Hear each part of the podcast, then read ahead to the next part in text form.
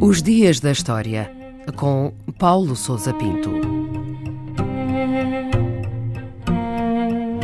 5 de outubro de 1988, o dia que marcou o início dos chamados motins de outubro na Argélia. Foi na noite de 4 para 5 de outubro que deflagraram os primeiros motins em Bab el-Oued, um dos bairros de Argel, capital da Argélia.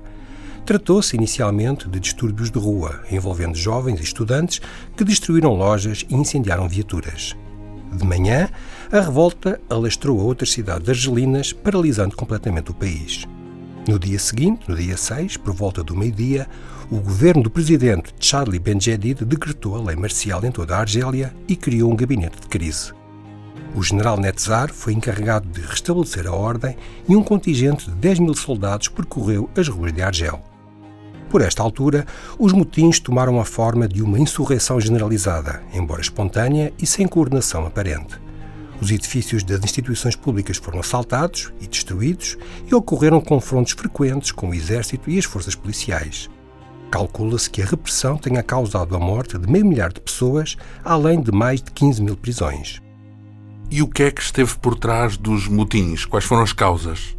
Os distúrbios de outubro de 1988 foram o efeito imediato de uma conjuntura de crise económica e social em que a Argélia estava mergulhada desde há vários anos. A subida do custo de vida e o aumento do desemprego, sobretudo entre a população jovem, e as medidas de austeridade decretadas pelo governo agravaram o descontentamento popular e fomentaram diretamente a revolta.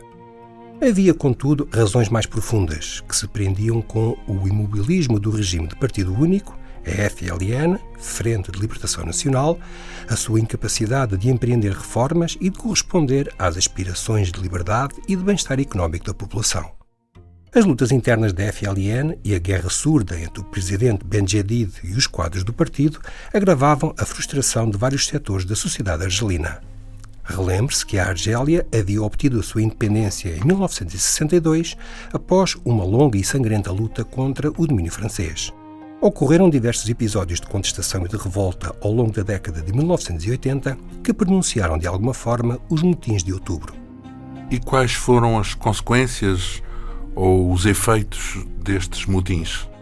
A crise de outubro teve um profundo impacto na sociedade argelina, lançando um intenso debate sobre o sentido da revolta e a necessidade de efetuar reformas políticas adequadas.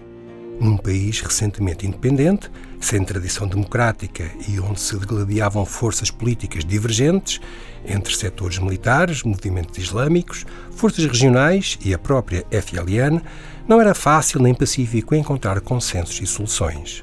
Finalmente, em 1989, um referendo nacional aprovou a nova Constituição que colocou um fim ao regime de partido único e que abriu a porta a uma democratização plena.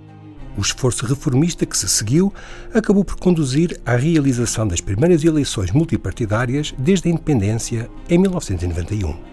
A vitória de um partido islamista acabou, contudo, por conduzir o país a uma nova crise quando os militares se recusaram a reconhecer os resultados eleitorais e tomaram o poder.